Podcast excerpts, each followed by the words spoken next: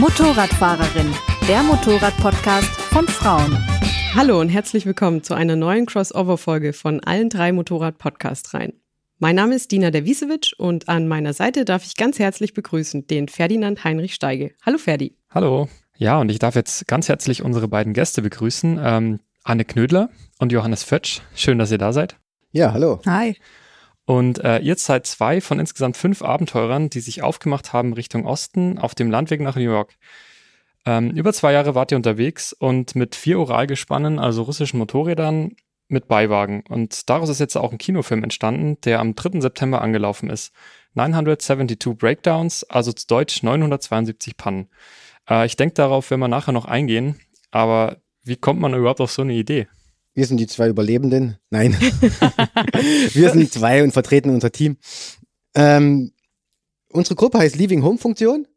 Den Namen haben wir uns gegeben. Der kommt eigentlich aus der Autoindustrie und bedeutet sowas wie das sichere Umfeld quasi. Das Auto tut das sichere Umfeld generieren. Das heißt, wenn du deinen Schlüssel betätigst, geht das Licht an und der Weg zum Auto wird beleuchtet. Das ah, heißt, die, die Coming Home Function. Genau, Leaving ah, Home und okay. Coming Home Function. Okay, cool. Und, ja. ja, und den Namen haben wir uns gedacht, okay, wir wollen, was wollen wir? Wir wollen rausgehen. Wir haben zusammen studiert in der, in der Kunsthochschule. Die war eine Burg. Das heißt, es gab Mauern drumherum und wir haben sechs Jahre Kunststudium dort verbracht in unseren Ateliers. Und wir wussten, das Studium ist fast vorbei. Und danach gehen wir raus, verlassen diese Mauern und werden mit der harten Realität konfrontiert. Und dort ist die Idee irgendwie entstanden zu sagen, okay, wenn wir rausgehen, dann gehen wir richtig raus. Wir gehen richtig raus, gehen richtig weit und gucken uns die Welt an. Abgefahren. 40.000 Kilometer, ne? Wart ihr ungefähr Ja, unterwegs. ungefähr, ja. Wie äh, seid ihr da drauf gekommen, das mit den Uralgespannen zu machen? Stand das relativ früh fest oder überhaupt mit dem Motorrad? Also habt ihr euch auch überlegt, ihr nehmt irgendwie einen Campingbus oder? Also das war ja nicht unsere erste größere Reise. Die anderen, die waren schon mit Moped auf dem Weg Richtung Indien unterwegs äh, und sind da mehrere tausend Kilometer gefahren. Äh, ich mit dem Fahrrad, beziehungsweise jeder von uns hat schon größere ähm, Tramp-Touren gemacht. Und äh, Elisabeth und Johannes, die haben dann auch mal ein Segelboot äh, sich gekauft und sind ohne Segelschein über die Ostsee gesegelt und wussten auf jeden Fall, okay, wenn es äh, auf dem Landweg irgendwo hingehen soll, dann auf jeden Fall nicht auf dem Segelboot, also oder wenn es über Land Mhm. Wohin gehen soll. Und äh, das Motorrad, die Oral, wurde uns von einem Freund ans Herz gelegt. Das ist erstmal so, man hat ja diese zweite Schicht nicht um sich rum, wie bei einem Auto, wo man so abgeschlossen unterwegs ist. Und ähm, die Oral, äh, dankbarerweise, hat viele Pannen. So viele, dass so viele haben wir, das wussten wir nicht. Ähm, das äh, hat uns dann gelegentlich auch überrascht. Ähm, genau, und die Ersatzteile für das Motorrad kann man äh, auf dem äh, asiatischen Kontinent überall finden Ja. und in Nordamerika auch. Und vor allen Dingen ist es extrem leicht für ähm, ja, Nicht-Spezialisten zu reparieren. Das- Also nicht extrem leicht. Also wir haben schon eine ganze Zeit gebraucht, um die, auch den Schock über die erste gebrochene Kurbelwelle zu überwinden. Aber ja, es lässt sich doch wie so ein Lego-Bausystem reparieren im Endeffekt.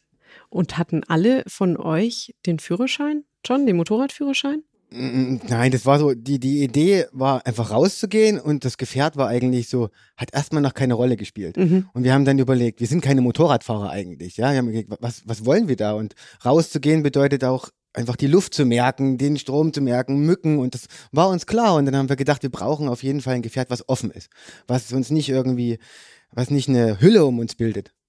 Und dann, weil die erste, der erste Versuch war, mit dem Segelboot loszufahren, und wir waren so ein bisschen auf der Idee Boot hängen geblieben, haben im Internet geguckt und irgendwie kam dann dieses Motorrad und der Beiwagen wird ja als Beiboot bezeichnet. Ja. Und da haben wir gedacht, das ist super. Das ist quasi ein Boot, wo du auf der Straße fahren kannst und anhalten, aussteigen. Und ja, so sind wir da irgendwie auf dieses, auf dieses Motorrad gekommen.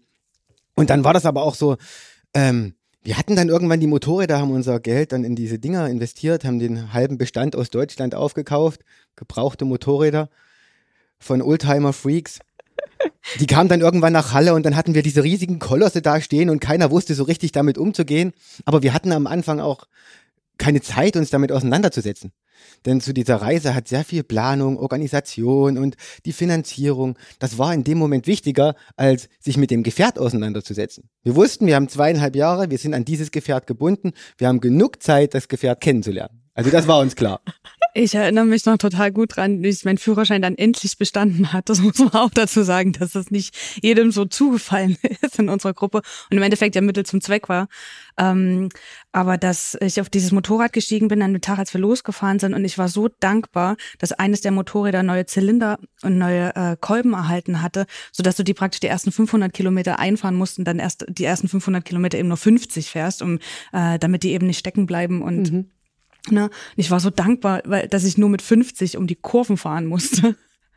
Weil dieses Ding zu handeln, die Dinger waren ja übelst schwer und manche hatten dann die irgendwie die Lager in, in der in der Steuerung, die Lenklager oder sowas, die waren dann nicht mehr so schön geschmeidig und dann hast du irgendwie die Dinger um diese Kurve rumgehieft. Da. Ja, es war eine große Gewöhnungssache. Ich weiß noch am Anfang, da haben wir, wir haben das an, die große Glocke gehangen natürlich. Wir fahren mit Motorrädern nach New York und werden die Beringstraße überqueren. wir waren uns bei unserem Plan selber nicht sicher, ja, wie weit wir kommen werden. Und dann haben wir auch das erste Mal Presse eingeladen, die kamen so einen Tag, bevor wir losfahren wollten. Ja, wir haben dann gesagt, morgen früh fahren wir los. Und haben das so richtig im Interview zelebriert. Und dann am Ende des Interviews wollten sie den Sound der Motorräder aufnehmen. Wir hatten vier Motorräder da stehen und mit Mühe und Not haben wir eins angekriegt. Oh Gott, Miste. Krass. Was was ich noch sagen wollte, ich meine, du sagst es so, wir sind keine Motorradfahrer. Ich wüsste jetzt nicht, was euch da mehr dafür qualifiziert als diese Reise eigentlich. Also jeder, der den Film gesehen hat, was wir jetzt schon vorab durften. Wir haben euch fahren Ähm, sehen im Film, ja. Ordentlich. aber- also auch ordentlich übers Gelände. Ja. Aber New York war das, war das so ein bisschen Mittel zum Zweck, damit ihr irgendwie einen Zielpunkt habt.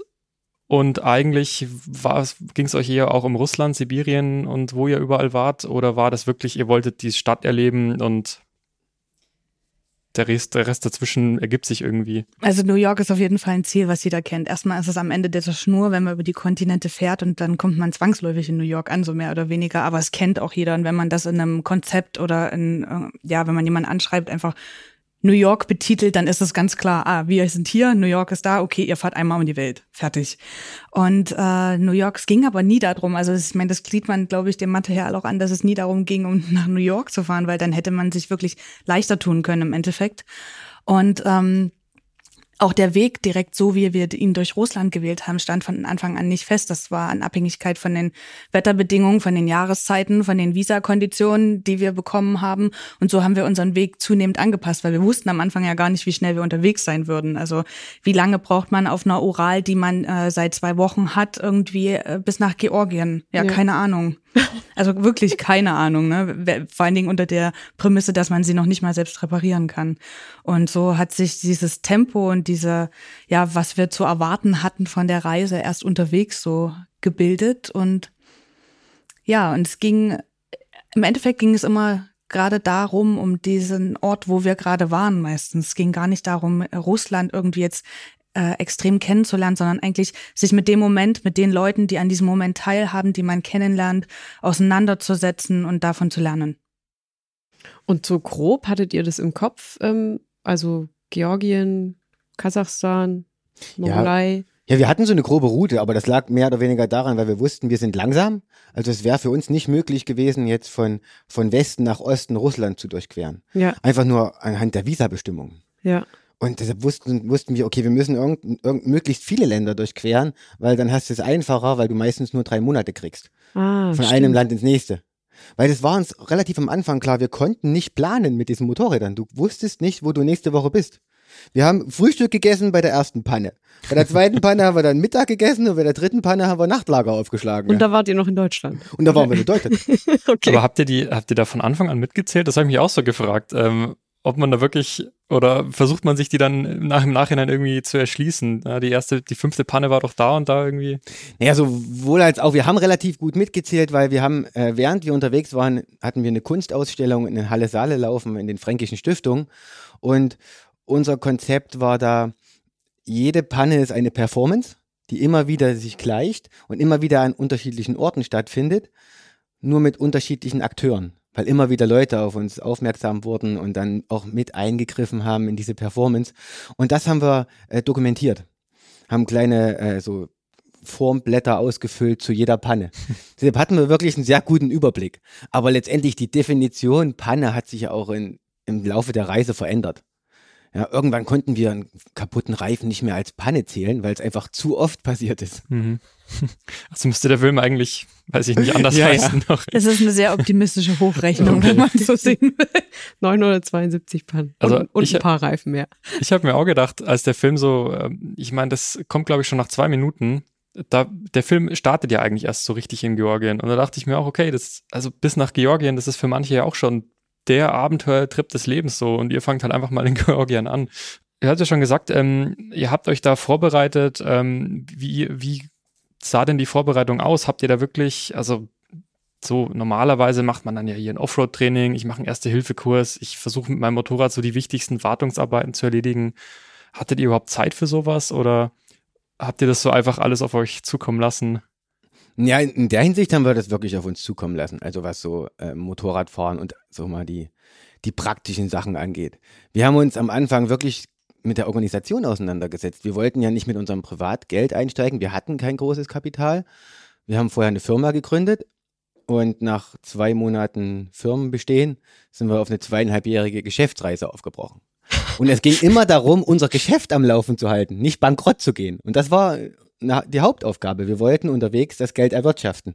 Und da mussten wir uns natürlich dann äh, Zweige erschließen, wie wir an Geld kommen. Und das war auch ein wichtiger Teil dieses Projektes, ja. Als Künstler musst du, bist du darauf angewiesen, deine Ideen selber zu verwirklichen. Und da gehört die Finanzierung dazu, da gehört die Planung dazu. Und wir haben uns gedacht, wenn wir so ein wahnwitziges Projekt finanzieren können, dann äh, können wir als Künstler auch andere Projekte finanzieren oder umsetzen letztendlich dann. Ne? Da War das ein großer, ein großer Baustein, an dem wir permanent gearbeitet haben. Und dieses Fahren, dieses Reparieren an sich war ein Beiwerk. Ja? Das musste dann irgendwie gemacht werden, aber da waren wir auch ziemlich sicher, das passiert auf der Straße. Ja, ist spannend, weil sonst ist ja oft, oft eher so, die Leute fahren los, haben eine Kamera dabei und dann wird eine Geschichte draus. Aber ihr Ja. habt es quasi von Anfang an so als Ja. Projekt. Das war Ja. eine der ersten Aufgaben, Mhm. Kameraequipment zu besorgen Mhm. unterwegs. Ja, also das war äh, Teil der Vorbereitung. Also, dass wir Konzepte geschrieben haben, dass wir eine Internetpräsenz aufgebaut haben, dass wir ein Crowdfunding organisiert haben, dass wir unsere Führerscheine gemacht hatten, die wir ne, nicht hatten. Also wir hatten Autoführerscheine, klar. Jeder hat auch schon mal auf dem Moped gesessen, aber äh, Motorradführerschein hat keiner besessen. Die Motorräder zu organisieren, aber dann stellst du dir die Frage, was nehme ich mit auf eine zwei, zwei, zweieinhalbjährige Reise? Keine Ahnung. Also diese Seitenwagen haben ja schon ein ordentliches Fassungsvermögen, aber was, was nehme ich mit? Ja. Ja, und dass dann ein Seitenwagen voll mit Ersatzteilen war, das war dann auch nicht so schlecht. Und ähm, äh, du hast, glaube ich, äh, ganz am Anfang vom Film irgendwie auch so einen Satz fallen lassen, als ihr da alle vorgestellt werdet, dass du mal eine Weihnachtsgans gestopft hast, aber auch noch nicht irgendwie äh, großartig äh, Sanitätererfahrung hast. Und habt ihr da irgendwie, also gab es da tatsächlich einen von euch, der da ein bisschen mehr Plan hatte von, hey, wie versorge ich eine heftige Wunde oder was habt ihr noch? Äh, Zahnfüllungen gemacht unterwegs? Das ist ja Ähm, schon ein ziemlicher Kracher. also ich glaube, es war auch ein Stück weit notgedrungen aus der Situation heraus, dass dann einfach Handlung erforderlich war. Das war ja immer so, wenn irgendwelche Herausforderungen, Probleme vor uns lagen, dass wir dann einfach äh, uns so arrangiert haben, um das Problem so schnell wie möglich zu beheben. Und ähm, Erfahrungen in der Hinsicht gar nicht, ähm, aber einfach ja äh, Bock drauf, das einfach zu machen. Und äh, später dann haben wir in Georgien auch ein Schwein geschlachtet. Da hat man sich mit der Mortalität dann schon auseinandersetzen können. In Kanada habe ich im, im Winterlager in einer Metzgerei gearbeitet. Das ist auch so. Und dann ähm, war das naheliegend. Johannes war immer ein dankbares Opfer. Der hat vieles mit sich.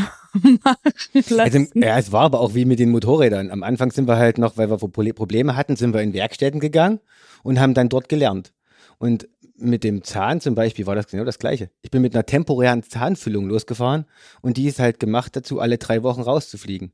Und wir waren nie lang genug an einem Ort, um die wirklich so solide zu fixieren. Also ist die alle drei Wochen rausgeflogen.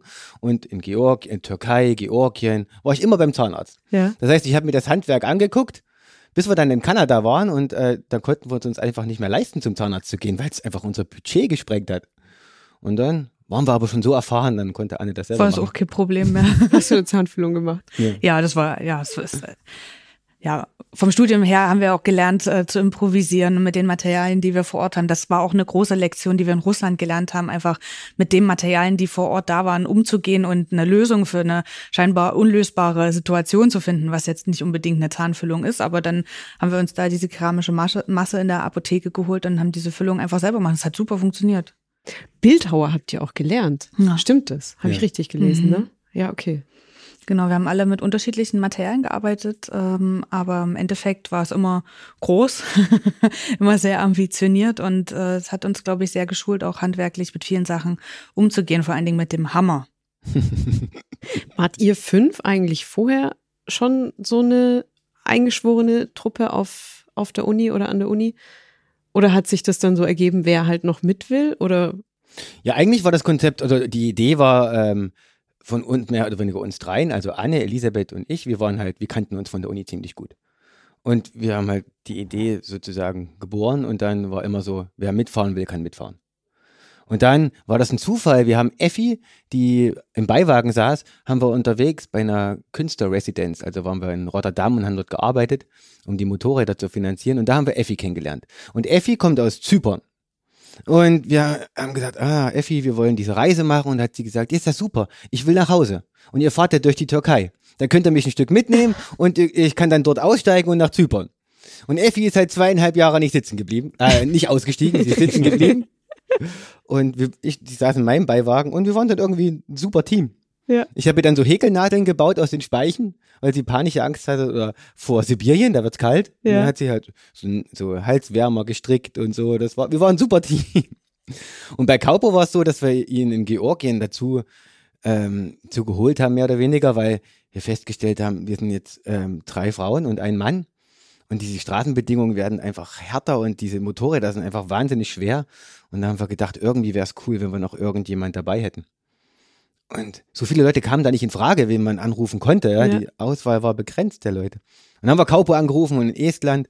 Und die Estländer sind sehr, wie soll ich sagen, ja, Kurz angebunden. kurz angebunden. Kaupo hatte dann 24 Stunden Zeit, sich zu entscheiden. Und nach 24 Stunden hat er gesagt, warum nicht? Und kam geflogen und war dann zwei Jahre mit dabei. klasse. Und hat dann die Werkstatt gefahren. Das heißt, Kaupo musste immer, wenn wir eine Panne hatten, musste Kaupo die Werkstatt auspacken und wieder einpacken. Und das dreimal am Tag. Oh, krass. Mitunter war dann sowas wie Klebestreifen gesucht. Das hat aber für Kaupo bedeutet, er musste seinen ganzen Beiwagen ausräumen, um Klebestreifen zu finden.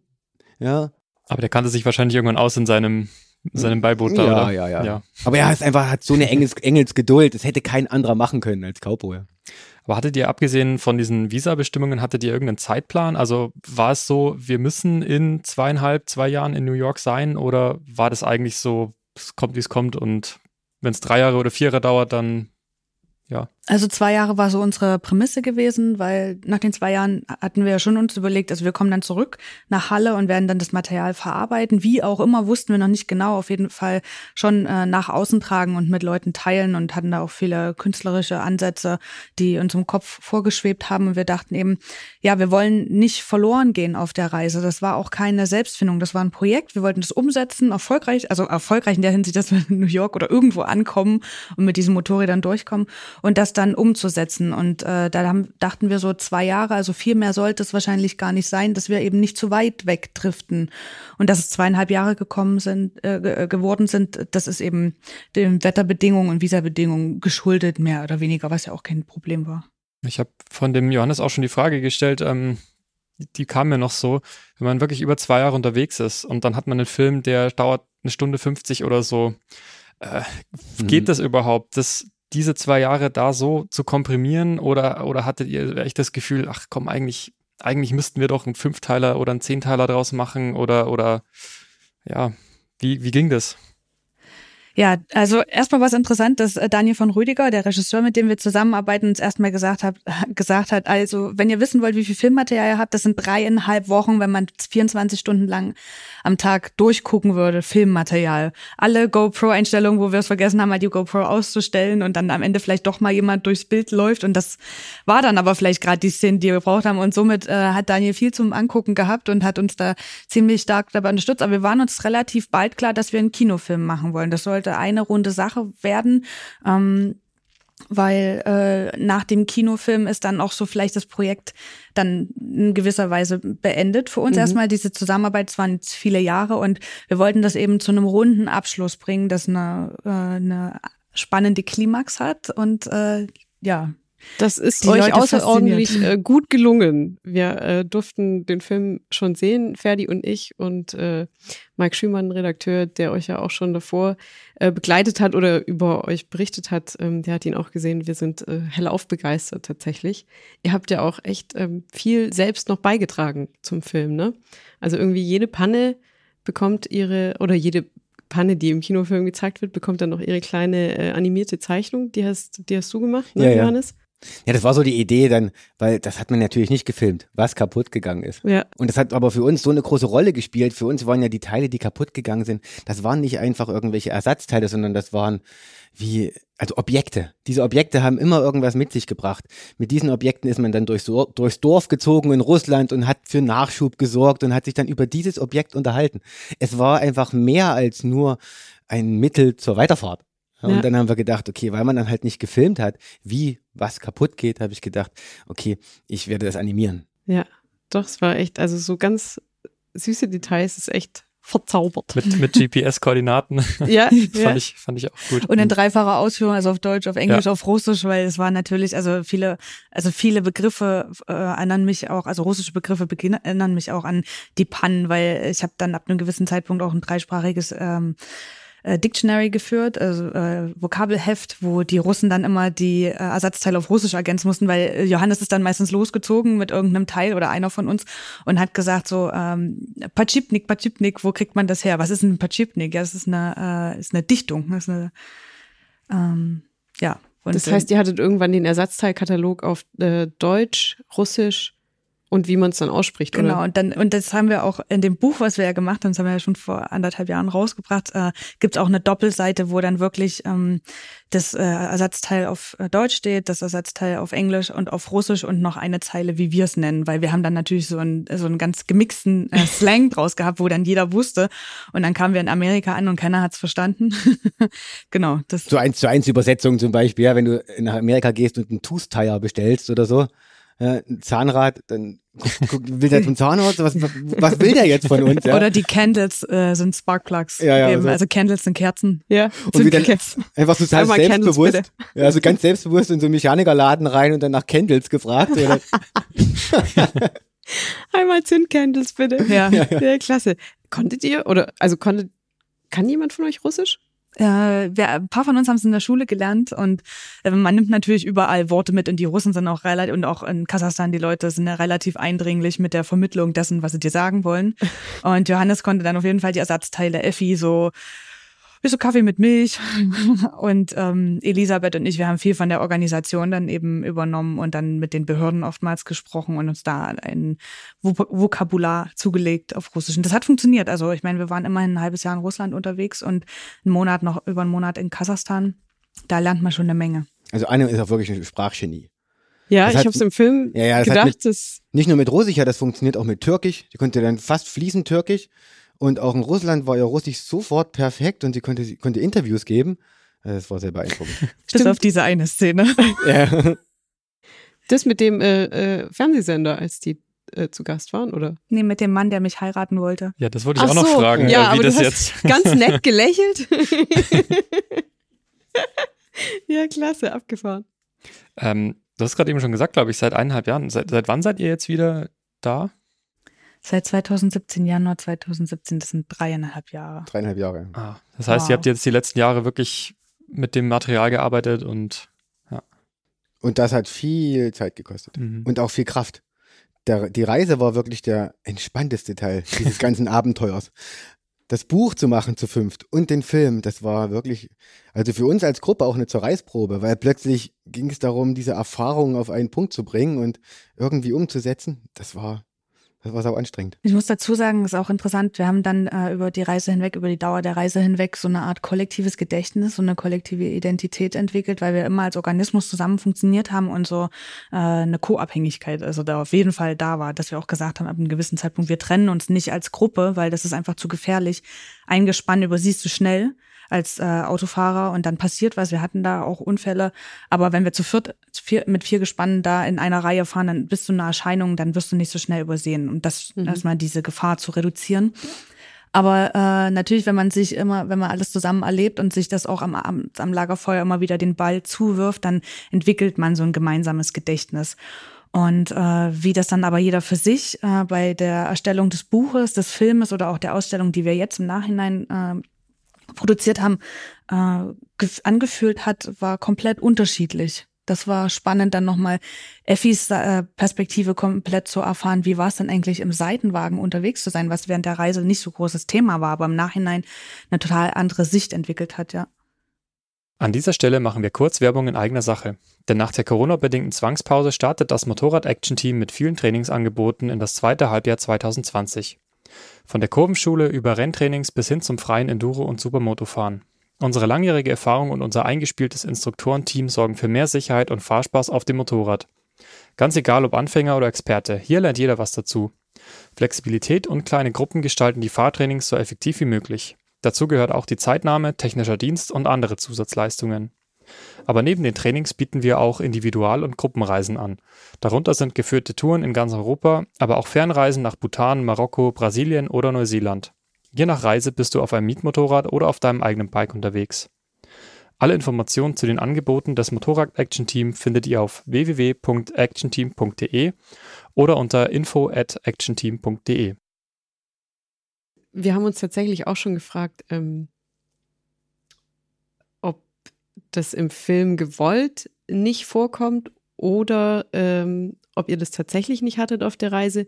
So ein Moment oder Momente, wo man sich wirklich auch echt mal gegen Karren fährt, weil es auch brenzlige Situationen sind, die halt auch echt, äh, also mir schon beim Zugucken so, ne, irgendwie Angst eingejagt haben und ich mir dann halt vorstelle, jeder reagiert ja irgendwie anders unter Stress und mit Angst. Und da kam jetzt im Film gar nicht rüber, dass ihr da irgendwie euch mal gegeneinander gewendet hättet oder so. Das war schon irgendwie eine runde Sache. So kam es rüber.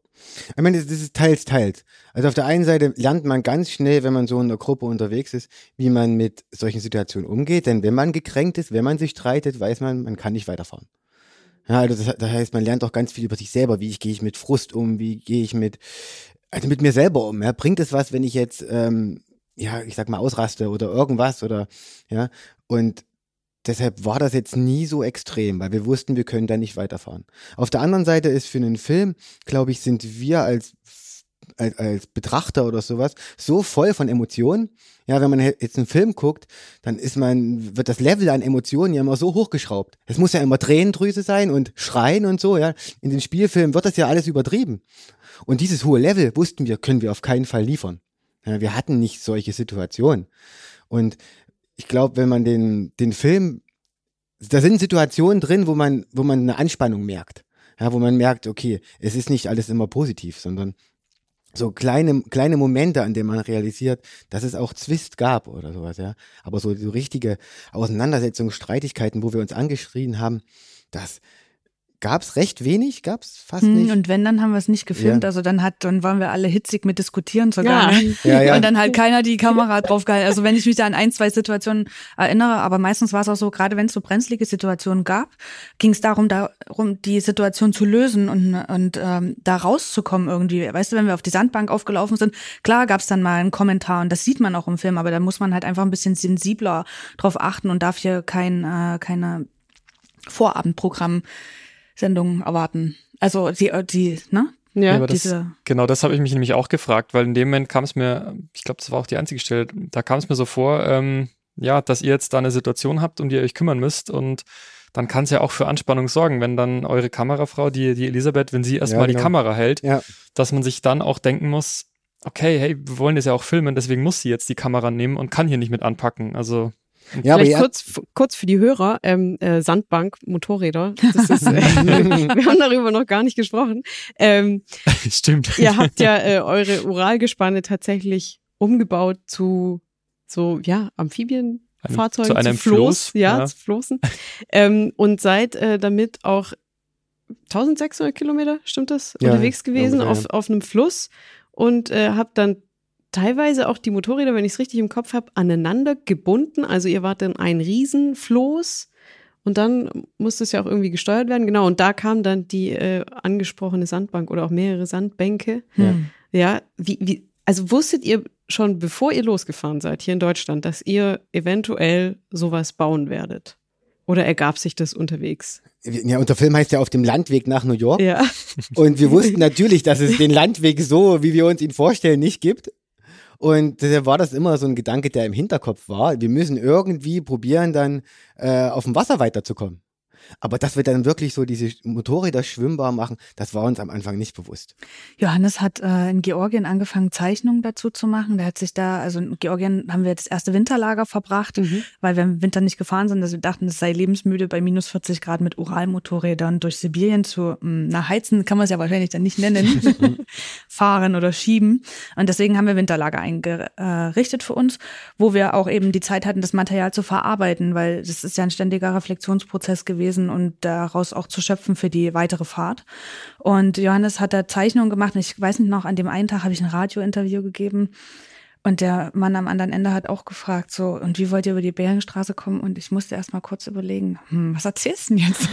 keine ist eine keine. Ahnung. Ich meine, jetzt kann man das offen sagen. Damals habe ich gesagt so, naja, wir haben da die ein oder andere Idee, vielleicht Pontoons, aber hm, naja, aber selbst über den Weg bis zur Beringstraße hatten wir überhaupt keine Ahnung. Als wir in Georgien saßen, konnte ich mir nicht mal vorstellen, wie es ist, durch Kasachstan zu fahren, weil 2014 war das Material im Internet auch noch nicht so üppig. Klar, kannst du dir irgendeinen Reiseführer angucken, wie es in Kasachstan aussieht. Der wird dir ein bisschen was über Astana und die größeren Städte erzählen, aber nicht, wie die Straßenbedingungen sind oder wo du vielleicht Tankstellen findest. Ne? Das äh, war im Internet alles nicht so ersichtlich, wie das heutzutage ist. Das darf man nicht vergessen. Und deswegen äh, hatten wir auch keine Ahnung, wie wir durch Chukotka kommen sollten. Also wir haben dann versucht, Leute zu kontaktieren, aber es war so spärlich, die Information, dass wir dann irgendwann auch gesagt haben, okay, dann gucken wir es uns halt wirklich selber an und Mhm. gehen dann mit der Situation in dem Moment um, wie sie ist. Und wo, wo wart ihr dann oder äh, ab welchem Zeitpunkt war klar, ihr versucht es mit den, äh, mit diesen Floßkonstruktionen? Naja, wir sind dann nordöstlich, die, also die einzigste Straße gefahren, die es noch gibt. Wir haben uns so weit vorgekämpft zur Beringstraße wie möglich auf, den Straßen, äh, auf, der, auf der Straße, die im Sommer befahrbar ist. Und dann war uns klar, jetzt geht's im Sommer nicht weiter. Hier können wir nicht weiter, weil es gibt keine Straßen mehr. Und dann gab es äh, die Möglichkeit, im Winter weiterzufahren, weil da die Flüsse als äh, Eisstraßen umgebaut werden. Aber das kam für uns nicht in, in Frage. Wir hatten die Erfahrung nicht und auch das, das, das Know-how nicht, da bei minus 40, 50 Grad unterwegs zu sein. Und dann blieb wirklich nur noch die Möglichkeit, auf einem Fluss ähm, 1600 Kilometer bis fast in den arktischen Ozean zu schwimmen. Und oben an der Küste gäbe es, haben wir in Erfahrung gebracht, irgendwie die Möglichkeit, da weiterzufahren. Und dann haben wir gedacht, das klingt doch gut. haben natürlich erstmal alle Hebel in Bewegung gesetzt, um rauszufinden, gibt es nicht irgendjemand, der uns da hochbringen kann mit einer Fähre äh, oder, Ja. mit, oder irgendwie mit einem Kohleschiff und so. Und dadurch, dass das alles militärisches Sperrgebiet war, ähm, konnte uns keiner mitnehmen. Ja. Und uns war eh nicht klar, ob wir da irgendwie auf diesem Fluss langfahren können. Aber wir haben uns immer gedacht, wir wollen, wir suchen den Punkt, wo es einfach nicht mehr weitergeht. Und dann hören wir auf. Und dann haben wir gedacht, okay, wir fahren jetzt auf diesen Fluss, aber in Wirklichkeit hat keiner damit gerechnet, dass wir da wirklich von oben bis nach unten auf diesen Fluss runterdümpeln können. Wie, welcher Fluss war das? Kuli, Kulima, ja, das ist Kulima. ein, Kulima, das ist ein, äh, ein Fl äh, Fluss ganz im Osten von Russland. Mhm. Und das ist halt so im Gebiet von Chukotka, wo ganz viel Militärregion ist. Also man braucht Sondergenehmigung, um da reinzukommen. Und es ist ganz schwierig, diese Sondergenehmigung zu bekommen. Aber das war der einzigste Weg. Und wir haben uns natürlich bemüht, diese Sondergenehmigung zu bekommen, aber da war kein Weg. Ja, es ging nicht. Das war echt schwierig. Ich habe da ewig lang dran gesessen, sonst wo auf der Welt angerufen, um Informationen zu bekommen, weil die das natürlich auch so nicht offiziell ausschildern. Und selbst wenn du dann einen Hinweis findest, dann geht der Link nicht mehr oder die E-Mail-Adresse ist nicht mehr aktuell und so weiter und so fort. Und äh, ich kann das auch verstehen, dass die das nicht groß raus in die Welt posaunen wollen im Endeffekt, sondern da oben, ja. Aber man muss dazu sagen, der Kolyma ist der achtgrößte Fluss Russlands. Ähm, der ist ungezähmt, äh, der ist nicht irgendwie einbetoniert, der hat also ganz viele Seitenarme, ganz viele große Inseln, ganz viel Überflutungsgebiet, wenn die Frühjahrsschmelze dort oben stattfindet. Ähm, das ist äh, auf jeden Fall spannend, wenn man dann, wenn wir dann mal in Köln sind und am, oder irgendwo anders und am Rhein stehen oder jetzt vor ein paar Tagen in Frankfurt am Main stehen, dachte ich mir, ach wie süß, du bist ja ein schöner kleiner Fluss. Weil ich denke mir dann jedes Mal so, oh, der Kolyma, das war riesig, der war im Delta einfach mal, ist der vier Kilometer breit. du siehst vor dir eine Insel und du weißt nicht, ist das jetzt das Ufer, ist das eine Insel, verendet der Seitenarm irgendwie daneben, keine Ahnung. Also das war einfach so majestätisch auch, also so gewaltig, dieser Eindruck. Ja, und wir haben damit gerechnet, dass wenn wir auf diesen Fluss gehen mit den Motorrädern, wird irgendein Beamter kommen und sagen, Mhm. bis hierhin und nicht weiter. Aber genau bis zu dem Punkt wollten wir es probieren. Weil den Rhein kannst du nicht einfach runterfahren Ja. mit so einem Ding. Also da kommt spätestens nach 100 Metern zieht dich einer raus wahrscheinlich. Und wir haben uns das äh, total einfach vorgestellt. Wir haben einfach gedacht, wir machen da rechts und links, machen wie so Schwimmkörper dran. Dann bauen wir unten einen Propeller, den wir mit dem Motor betreiben. Und dann fahren wir halt genauso wie auf der Straße, fahren wir dann so auf diesen Fluss. Schön Kolonne. Und wenn irgendwas ist, fahren wir rechts ran. So haben wir uns das vorgestellt. So, so ähnlich sah es auch aus. Ja, ja, ja, so. Mit ein paar mehr Herausforderungen. Ich glaube, es hat irgendwie, keine Ahnung, nicht mal eine Minute gedauert. Da hatten wir das erste Motorrad verloren. okay. Das war Kaupo, der ganz hinten gefahren ist, ist in so einem schwimmenden Baum hängen geblieben. Und ähm, wir haben gemerkt, die anderen, die weitergefahren sind, wir haben gemerkt, wir können nicht umdrehen. Ja, wir, die Motoren sind nicht stark genug, um gegen die Strömung anzukommen. Und dann war uns klar, Herr Kaupo hatte glücklicherweise die Axt und hat sich dann aus diesem Baum freigehackt und hat uns eingeholt. Aber dann war uns klar, wir müssen uns irgendwie zusammenbinden. Ja, wir können nicht jeder auf eigene Faust da schön da runtergondeln. Und da haben wir uns zusammengebunden und dann waren wir ein riesengroßer, unkontrollierter, treibender Haufen Schrott auf diesem Fluss. wir, wir waren ja dann plötzlich, wir waren 50 Quadratmeter groß und fünf Tonnen schwer und waren unmanövrierbar. Wir haben uns da immer so gedreht auf diesem Fluss, ja. Und äh, dann die ersten Begegnungen mit so Schiffen, die Kohleschiffe, die entgegenkamen, haben uns natürlich mit Ferngläsern dann immer schon so gesehen, ja. Und Die dann sind dann euch aus dem Weg gegangen, oder? haben, die konnten ja ihre Fahrtrinnen nicht verlassen. Ach so. Die haben dann gehupt mit ihrem riesigen Nebelhorn und wir haben mit dem Moped zurückgehupt, ja. Und dann haben wir angefangen zu blinken und Handzeichen gegeben und so. Das war echt, die ersten Tage waren eine Katastrophe. Aber wir haben es dann, jeden Tag haben wir das besser hingekriegt, so, die, das Ding zu manövrieren. Wie viele Tage wart ihr da ungefähr auf dem Wasser? Ja, so viereinhalb Wochen waren wir. Echt? Ja, ja, Mhm. das hat zu lange gedauert. Okay. Wir haben uns ja mit 11 km/h die Stunde bewegt. Stimmt, okay. Ja. Das klingt, das klingt langsam, ist aber verdammt schnell, wenn du so unter dir so Steine so. Okay, und abends aber dann immer wieder an Land Meistens- festgebunden. Ja. Meistens haben wir an Land geschlafen und die ersten paar Nächte, das war echt gruselig, weil wir hatten so einen, so einen Stahlpflock, so einen Eisenpflock da, den haben wir in, den- in den Kies reingerammt und das Floß daran festgebunden und dann äh, einem Auge noch nachts immer geguckt, ob's, ist es schon weg oder liegt's noch dort? Also das war toll da, äh, da ich meine, beim Nordpolarkreis äh, hat man die Polarnächte, wo es nicht mehr dunkel wird und man verliert sich total in Zeit und Raum, weil ähm, wir kein Signal hatten, bis wir mal, es gibt vier kleine Siedlungen entlang des Flusses, wo wir dann noch angehalten haben und da gibt's spärliches Signal und äh, da konnten wir uns dann mit der Außenwelt auch verbinden. Aber ansonsten war das total ähm, luxuriös, dort auch keinen Empfang zu haben und so wirklich lost zu gehen. Aber gab es mal irgendwie einen Punkt oder mehrere Punkte, an dem einer dann auch überlegt hat, auch wenn ihr gesagt habt, ihr seid eine Gruppe und ihr bleibt zusammen, gab es da einen Punkt, an dem irgendjemand gesagt hat, ich, ich kann nicht mehr, ich will nicht mehr weiter, ich steige jetzt hier aus? Gab es da oder gab es überhaupt einen Plan B? Es gab auf jeden Fall Situationen, wo man furchtbar geflucht hat und wo man auch keinen Bock mehr hatte, weiterzufahren oder das Motorrad am liebsten von der nächsten Klippe, von der nächsten Klippe gestürzt hätte. Aber es war nie so, dass einer von uns irgendwie schon das Flugticket gebucht hatte, äh, um die Gruppe zu verlassen, weil man hat natürlich gemerkt, nach jeder Herausforderung, die wir irgendwie gemeistert hatten, äh, nach jedem Erfolg, dass wir das eigentlich nur als Gruppe gemeinsam schaffen können. Also es war für mich immer die, dieser Punkt, wo ich denke so, wow, alleine hätte ich das wahrscheinlich nie geschafft. Und als Gruppe sind wir so vielseitig, können wir so viel gemeinsam erreichen, uns auch gegenseitig pushen. Und äh, das war immer ein Argument. Ich glaube, es geht den anderen auch so, äh, da weiterzumachen und das zum Schluss zu bringen. Und wir mussten halt einfach lernen, aufeinander Rücksicht zu nehmen. Wir waren einfach nur so schnell wie das langsamste Mitglied.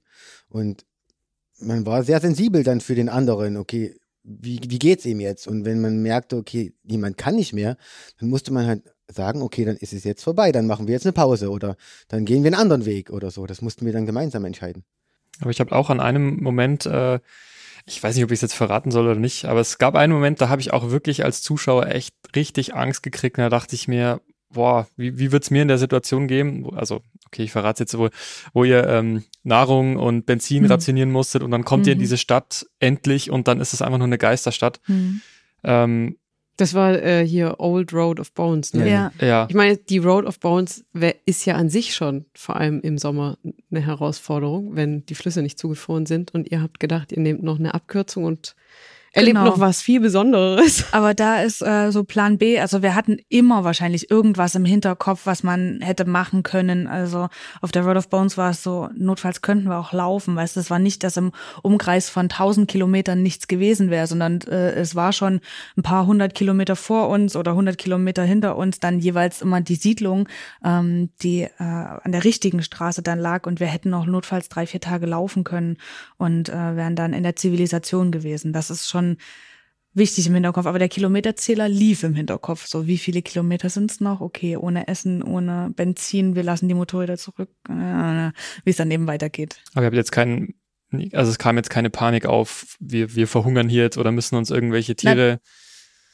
Also Doch, bei es mir kam schon- Panik auf Ja. beim gab- Zugucken. Es war, es war schon ernst Momente, auf jeden ja. Fall. Es war, Mhm. es war ernst, weil man sich selber nicht kennt in so einer Situation. Wie Mhm. geht man persönlich damit um, dass es jetzt irgendwie anstrengend wird oder so oder oder, oder dass es ähm, extrem wird. Ja? Und die Gefahr war nicht jetzt irgendwie zu verhungern, sondern die Gefahr war, sich in so einer Extremsituation irgendwie in die Wolle zu kriegen oder dass irgend so kleine Sachen passieren, die dich dann plötzlich aus der Bahn werden, werfen. Ja? Der Körper kann ja wahnsinnig lange ohne Essen und so funktionieren. Der funktioniert ja wie so eine Maschine.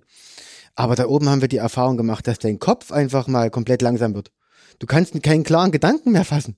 Und wenn dann du noch solche schwere Arbeit machen musst, Motorrad rumziehen, und das ist ja auch heikel, ja. Und wenn du da nicht klar denken kannst, dann kann, können auch echt, läufst du Gefahr, dass irgendwas passiert. So. Was jetzt nichts unbedingt mit diesem Verhungern oder so, das wäre nicht passiert oder so, aber, aber dann halt, dass du leichtfertig mit irgendwas umgehst und dann, dass es da irgendwie zu schweren Verletzungen kommt. Und dann hätte es extrem werden können. Ja. Aber was war denn dann so das, das Schlimme? Also man sieht ja ein paar Sachen, paar wirklich schlimme Sachen auch. Aber was war denn jetzt so wirklich das, die schlimmste Situation auf der ganzen Reise? Ich glaube, die Unfall, der Unfall war ziemlich, äh, das war so ein einschneidendes Erlebnis, weil das uns so ein bisschen, Desillusioniert hat. ja, und auch so, so eine gewisse Art von, von Naivität genommen hat, die wir so an den Tag gelegt haben, hat, die uns aber so viele Türen geöffnet hat, indem wir einfach so naiv oft in Situationen reingegangen sind. Ähm, Das war jetzt ähm, der Unfall, ne? Du, ja, wo du der bist Motorrad, gefahren und Effi saß in deinem Beiwagen. Beiwagen. und ihr wurdet von hinten von einem Motorradfahrer abgeräumt, ne? Oder ja, genau, wir wollten halt, so, so Klassiker, ja, wir wollten, äh, ich wollte nach links abbiegen in eine Tankstelle rein Mhm. und habe geblinkt, habe auf dem Gegenverkehr vorbeigelassen und hinter mir haben sich die Autos gestaut und irgendein ein Junge, so ein 15-Jähriger ohne Führerschein mit irgendeiner Kawasaki vom Großvater oder vom Vater hat gedacht, da vorne fährt einfach nur ein langsam fahrendes Fahrzeug Mhm. und er dreht voll auf und zieht vorbei in dem Moment, wo ich in diese Tankstelle reinfahre und raucht mir halt mit voller Geschwindigkeit in die Seite rein und das hätte so schief gehen können Ja. weil er mein Bein nur ganz knapp verfehlt hat. Und dann hat es uns überschlagen und wir hatten echt sau viel Glück, dass wir Mhm. die so viel Gepäck hatten. Weil das wie so ein Überrollbügel gewesen ist. Wir hatten ja alles Gepäck in so Tonnen verstaut.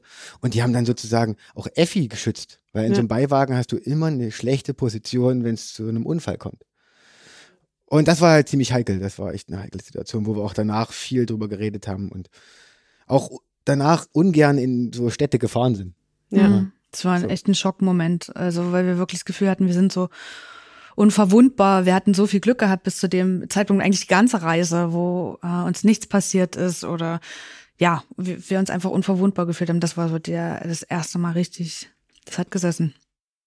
Wo war das irgendwo? Also so Das war ein, äh, chronologisch ein ein. Cheetah gewesen. Das war hinterm Baikalsee. Ein paar hundert, hundert Kilometer hinterm Baikalsee in Russland. Man muss auch dazu sagen, das war Russland war immer so, wir können von Glück reden, dass das in Russland passiert ist, weil Russland war immer äh, Zivilisation.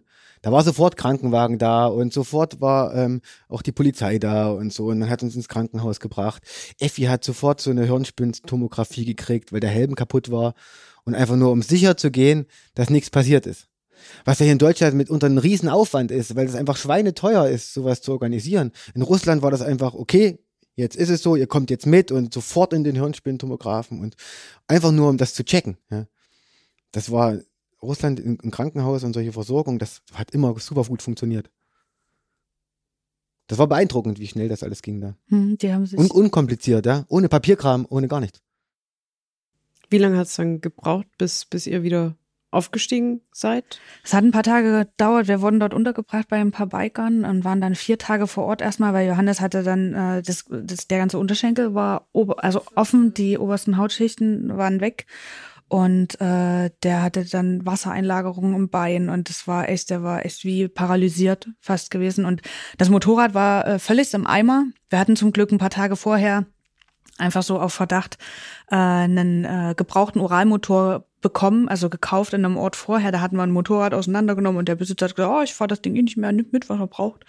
Hatten wir eingepackt und immer, es war auch später so, immer wenn wir irgendeinen Motor, Ersatzmotor dabei hatten, komplett immer Beiwagen, dann haben wir den auch meistens gebraucht. Und den haben wir dann flott gemacht und wieder eingebaut, weil komplett Zylinder abgerissen bei voller Fahrt, Kolben gespalten, gespalten bei voller Fahrt. Also das komplette Programm war natürlich alles hin. Und dann eingebaut und bis die Karre dann lief, so Ah, das hat Aber ein wir, Stück wir mussten gedauert. weiter, wir mussten, wir konnten nicht so lange warten da, wir hatten nicht so viel Zeit. Weil das eine Visa wieder abgelaufen Weil das war und das eine- andere. genau. Dann, okay. Und deshalb musste das unterwegs heilen, aber die Russen haben da irgendwie so ein lustiges Medikament, das heißt Br- Brilliant Green, Brilliant Green irgendwie so. Das ist wie so Tusche. Green, ja. Ja, das ist wie so Tusche, das tut man drauf und das tut das Wundwasser rausziehen. Das nimmt man hier, glaube ich, für Pferde oder sowas. Aber dort, es hat wunderbar, wunderbar funktioniert. Ich sah dann zwar aus wie so ein, das, das ist so richtig leuchtend grün, sieht so ein bisschen giftig aus, Mhm. aber es hat funktioniert. Und, Und dann ist es- das auch schnell geheilt, ja. Und Effi haben wir dann beigebracht, das Motorrad anzutreten, weil sie ist ja sonst nie Motorrad gefahren, Ja. weil Johannes nicht treten konnte wegen der Schmerzen am Bein und er hat sich dann immer aufs Motorrad gehievt und hat dann nur geschalten und gebremst und äh, gekuppelt und ja. Und Effi durfte, musste starten. Genau, Effi musste immer ankicken. das war ein sehr schönes, äh, eine sehr, schöne Kombo. Aber seid ihr auch ähm, mit eurem Crowdfunding und Sponsoren, die ihr hattet, seid ihr da gut hingekommen, so mit Geld? Oder gab es auch Zeiten, ich weiß nicht, wo ihr an eure Rücklagen oder irgendwie, wo ihr dann zu Hause anrufen musstet? Welche Rücklagen? Ähm, ja, das, das wäre die nächste Frage. Also wir hatten äh, keine Rücklagen, null. Äh, es hat gerade, was wir hatten, gereicht, um diese 50 Euro äh, Auslandsversicherung im Monat zu bezahlen. Und mehr hatten wir keine anderen Fixkosten. Wir hatten alles aufgegeben, alle Wohnungen, alles äh, gekündigt. Und ähm, wir sind an den Punkt gekommen, als wir das erste Mal durch Russland durchgefahren sind bis nach Magadan, wo wir dann ins kanadische Wintercamp gegangen sind, wo es hieß, wir können die Motorräder nicht in Russland lassen. Das war unser Plan, dass wir die Motorräder in Russland lassen, äh, nach Kanada fürs Wintercamp gehen, dort das Work-and-Travel-Visum nutzen, um Geld zu verdienen und dann zurück nach Russland kommen mit. Aber wir durften die nicht dort lassen, hat der Zoll gesagt. Deswegen mussten wir die nach Kanada verschiffen. Und das ist super teuer. Verschiff mal was aus Russland, das ist so teuer. Und äh, da haben wir dann äh, zu Hause angerufen, mal kurz, und mussten uns ein bisschen Geld pumpen. Äh, und haben dann die Motorräder verschifft und dann in Kanada glücklicherweise alle Work-and-Travel-Visum gehabt und äh, einfach die acht Monate durchgearbeitet. Und manchmal zwei Jobs. Die Jungs äh, haben die äh, Propellerkonstruktion entworfen, wir Mädels haben organisiert, Pressearbeit gemacht, weiß ich. Das war, Alles. unser, das war so unser Backup-Plan. Genau. Wenn, wenn wir keine Kohle mehr haben, haben wir ein Work-and-Travel-Visa für Kanada.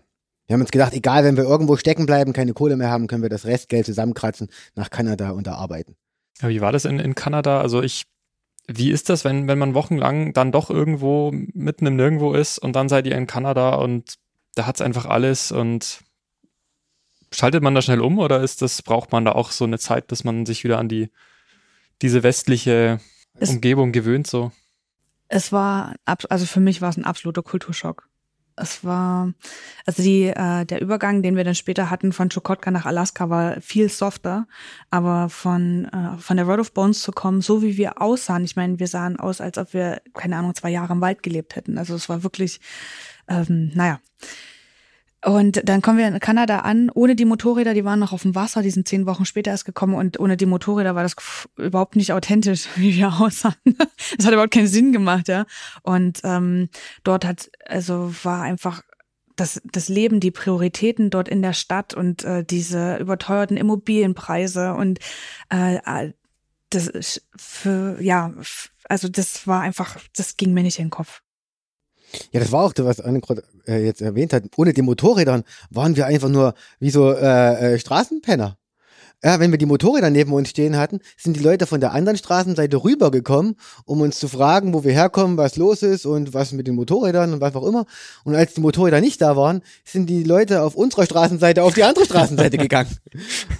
und das war schon irgendwie eine komische Erfahrung. Und naja, Kanada, es war natürlich für uns relativ einfach, schnell Jobs zu finden. Das war, war kein großes Problem. Aber für uns war das dann trotzdem komplett in Eintauchen in wieder eine andere Realität. Aber irgendwie war das auch interessant, ja, diese, diese, diese jeden Tag andere Re Realitäten kennenzulernen. Und wir hatten halt in Russland zuvor das so kennengelernt, dass halt alle sich umeinander kümmern, viel Verantwortung füreinander übernehmen in den Ortschaften, weil das auch so sein muss in diesen Regionen, weil es oftmals nicht viel außenrum gibt oder generell nicht so viel gibt. Und in äh, Vancouver angekommen ist, ist, ist ja auch gar nicht ganz Kanada. Also Kanada klingt jetzt so dahergesagt. Es ist Vancouver gewesen. Und äh, dort ist eben diese soziale Schere geht ganz schön weit auseinander. Und mhm. das war absolut schockierend gewesen. Also für mich war das schockierend, aus so, einer, so einem Gebiet kommend äh, wie Russland, das so in Vancouver zu sehen. So Begriffe wie Armut bedeuten halt in Russland bedeutet was ganz anderes. Da gibt es keine Hungersnot oder sowas, ja, oder so. Das sind ja alle Selbstversorger.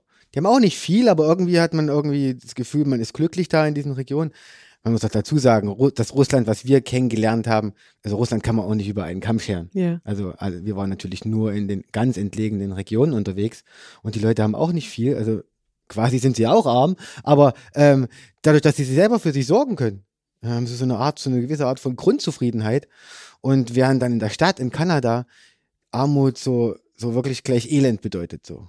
Und das war uns viele, viele Schicksale. Hm.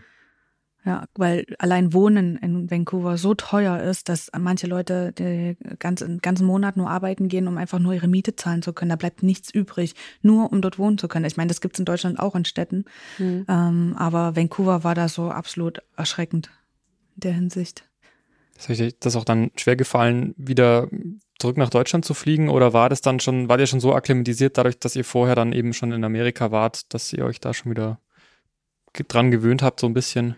Definitiv. Also ähm, als wir dann über Alaska nach New York gefahren sind und also Alaska, Kalifornien und dann äh, durch den Süden der USA nach, äh, in, nach New York gefahren sind, war das auf jeden Fall schon die Zeit, wo wir uns auch damit auseinandergesetzt haben, was wartet in Deutschland auf uns, was wollen oder was, was wollen wir machen, wenn wir in Deutschland sind, wie gehen wir das an? Und äh, einige Sachen mussten auch vorbereitet werden, wie Bewerbung für die Künstlersozialkasse oder andere Sachen, äh, wo wir im Vornherein schon einiges tun mussten. Und dann ist es ja so, dass ab ähm, Texas zum Beispiel, ja, ab Texas bis nach New York alles urbanes, erschlossenes Gebiet ist. Also du bist ja schon ständig in der Stadt unterwegs und setzt, äh, bist wieder in diesen Strukturen so drin, äh, dass du gar nicht so äh, fernab bist. Und das Ankommen war, also mir ist es nicht schwer gefallen. Es waren zwei Wochen, wo wir uns so rausgenommen hatten, wo wir wirklich nur Zeit mit Familie und Freunde, weil dann kommen, ja, am Anfang ist, ist ja dann viel Nachfrage auf jeden Fall. Und äh, da das dann schon zu artikulieren, das ist uns doch noch schwer gefallen. Da braucht man dann erstmal noch einen Puffer. Und dann sind wir nach Halle gezogen, alle zusammen in eine Wohnung und haben angefangen, das Material zu verarbeiten. Ja, und wir haben ja auch während der Reise schon gearbeitet. Wir haben äh, Präsentationen gegeben, schon während wir unterwegs waren in, in Alaska und auch in Kanada. Oft haben uns Leute eingeladen und dann haben wir sozusagen quasi unsere Geschichte den Leuten erzählt, dort vor Ort. Und das haben wir weitergeführt in Deutschland. Also wir sind nie in wirklich ein Loch gefallen, sondern haben viel von dem übernommen, was wir auch während der Reise gemacht haben. Da ging es darum, Präsentationen zu, äh, zu erzählen, Material zu sichten, Material zu ordnen. Und das war auch schon eine große Arbeit, die wir unterwegs gemacht haben. Ja, dann seid ihr nie so richtig ja. losgelöst gewesen, sozusagen vom, vom Geschäftlichen oder ja, Geschäftsreise, ja, genau. hast, hast, du ja auch gesagt. Mhm. Ja. ich hatte, äh, also ich hatte den Eindruck, oder so, so ging es mir mit meinem Empfinden, als ich ähm, ja so im, im letzten Drittel vom Film, als dann klar wird, okay, jetzt ist der Übergang wieder in diese Zivilisation, in die westliche, die wir kennen. Und mir ging es schon so, ich wollte eigentlich wieder zurück.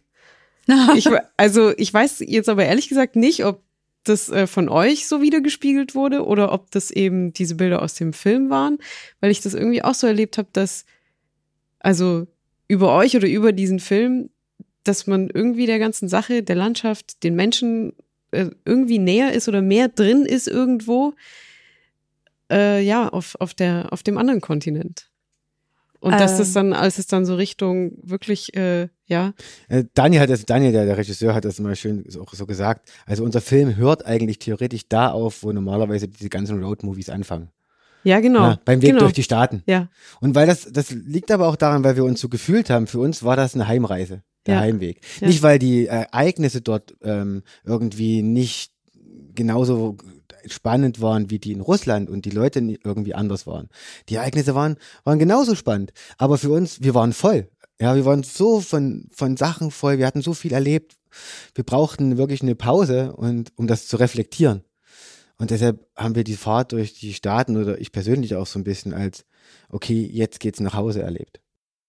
Dann war das für euch auch schon so eine Art Übergang, ja. so wie du es vorher mhm, auch schon gesagt definitiv. hast. Definitiv. Abgefahren. Was mich äh, an dem Film auch noch total fasziniert hat, ähm, jetzt unabhängig von euren Bildern und Erlebnissen, äh, war die Musik. Fällt mir bei Filmen mir persönlich ganz oft gar nicht auf, ist mir ja recht früh aufgefallen, dass das so das war so auf den Punkt und so passend. Und die ist ja, habe ich dann nachgelesen bei euch, extra für den Film komponiert und produziert worden, mhm. ne? Also da, ich habe auch der Anne dann gleich geschrieben, ich habe verzweifelt den Soundtrack gesucht im Internet. Und, also mittlerweile gibt's ihn, aber das mhm. muss ich auch sagen, das war auch, das ist wieder eine Sache, aber so im Großen und Ganzen macht es den Film und so das ganze Projekt halt auch wieder echt zu was wirklich ganz Besonderem, muss ich sagen. Wir hatten totales Glück gehabt, dass äh, Daniel, unser Regisseur, nicht nur unser Regisseur ist, sondern gleichzeitig auch die äh, Filmmusik gemacht hat mit seinem Bandkollegen Stefan Karl. Die Band heißt 0101 und ähm, er hat äh, viele äh, rhythmusgebundene Laute, also aus dem O-Ton auch verwendet, also das äh, Kicken vom Motorrad, das die Ratschengeräusche oder das Hupen und hat das dann eben geloopt und einen Rhythmus draus gemacht und hat das mit in den Soundteppich eingebunden und hat dazu dann die Instrumente eingespielt. Die Malvina, äh, eine Freundin von Daniel, die hat die ganzen Geigen im Film eingespielt und somit konnte er das dann auch, da er mittlerweile ein sehr gutes Gefühl für das Material bekommen hatte, auch dann extrem äh, themengebunden eben äh, platzieren. Und ich finde, es ist ihm wirklich ausgesprochen gut gelungen. Also ja. parallel entwickeln zum Schneiden. Mhm. Er hat ja quasi geschnitten und hat dazu gleich die Musik komponiert.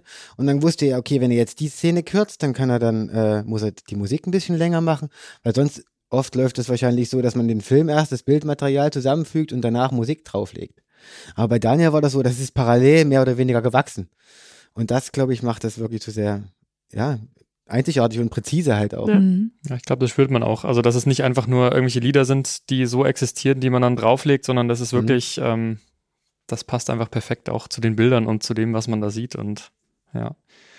Ähm, ob jetzt mit oder ohne Motorrad, gibt's gibt's ein, schon ein nächstes Projekt in die, in, oder eine nächste Reise, die ihr plant?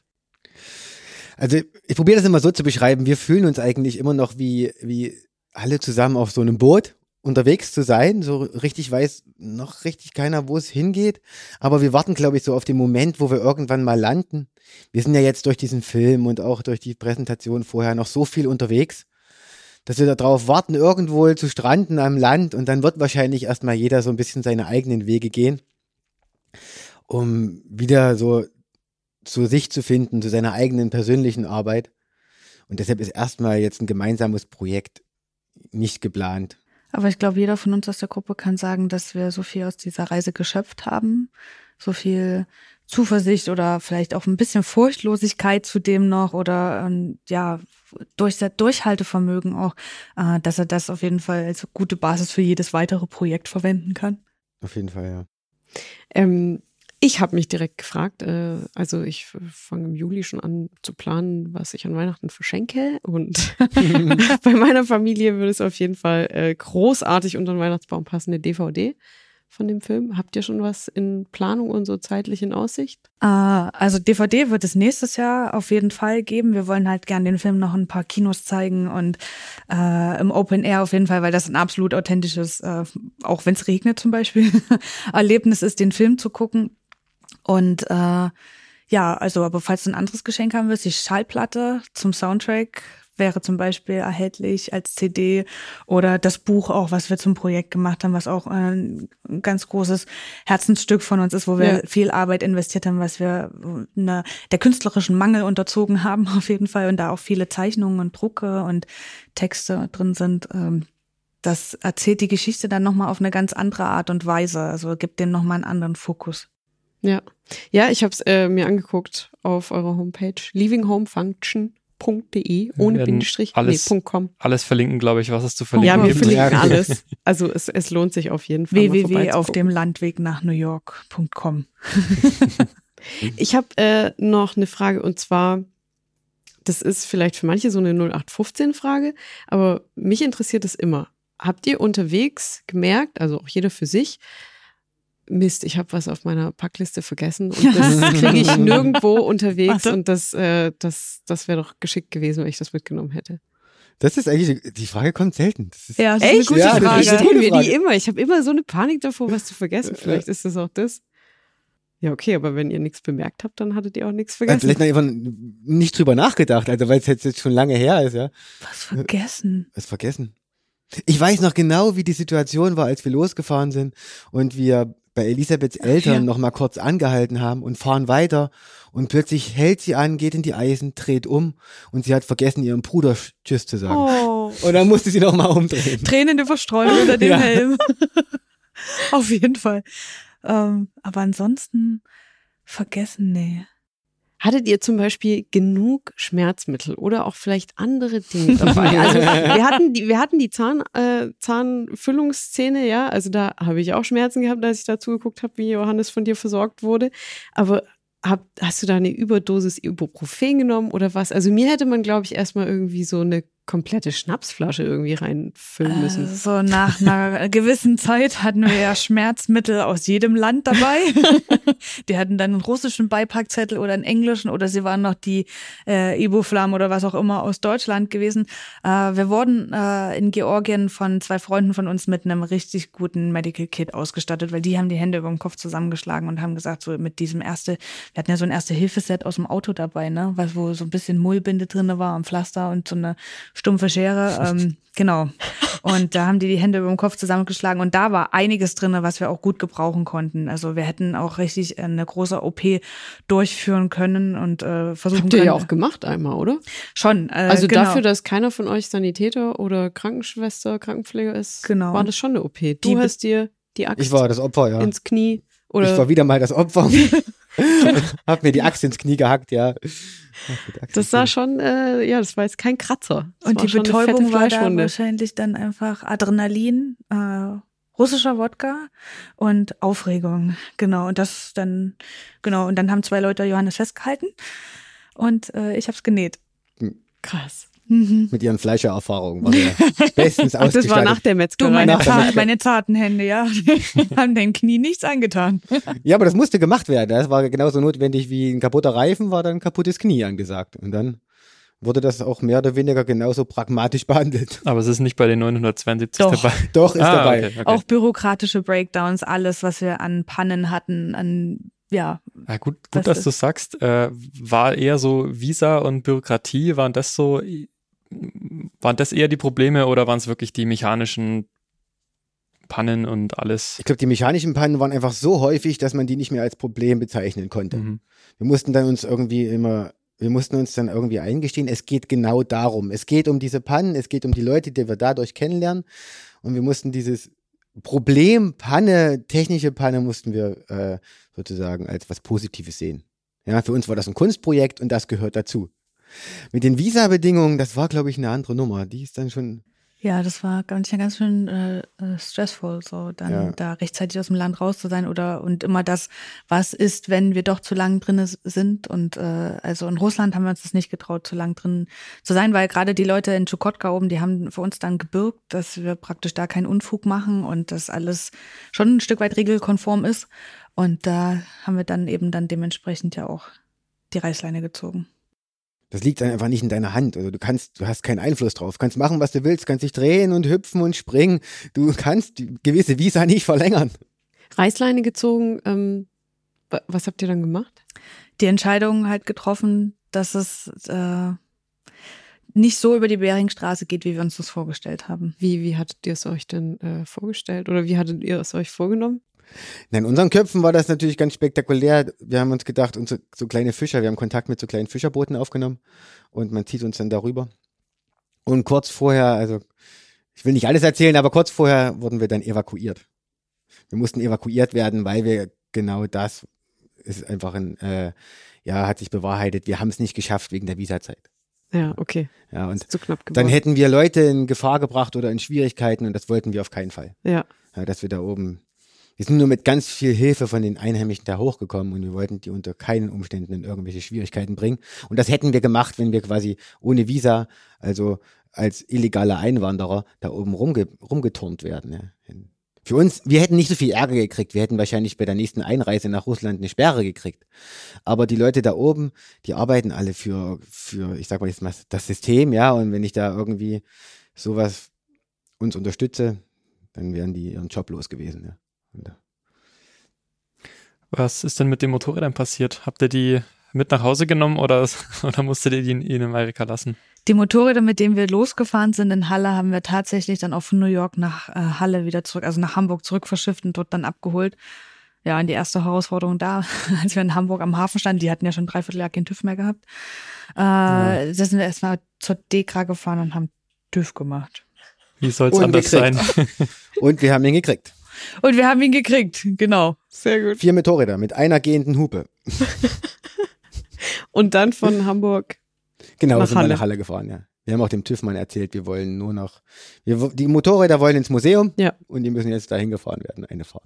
Und die kann man dort sehen irgendwo? Ja, das? Museum ist mehr oder weniger unsere Garage. Da stehen sie jetzt und genießen ihren wohlverdienten Ruhestand. Ja, definitiv. Ab und zu werden sie immer noch angetreten.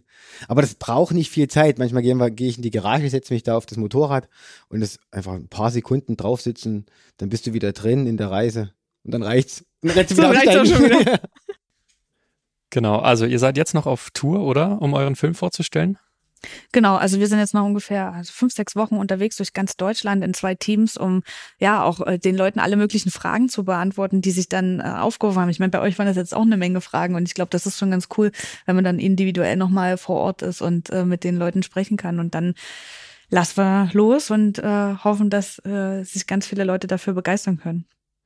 Auf jeden Fall, ja. Und ich glaube auch, das funktioniert. Wir haben ja jetzt schon ein paar Veranstaltungen, haben wir schon, haben wir schon durch und erlebt. Und uns war es immer ein Anliegen, so die Leute, also auch mit diesem Film vielleicht zu motivieren, ihre eigenen Wege und ihre eigenen Projekte irgendwie umzusetzen, ihre Ziele höher zu stecken.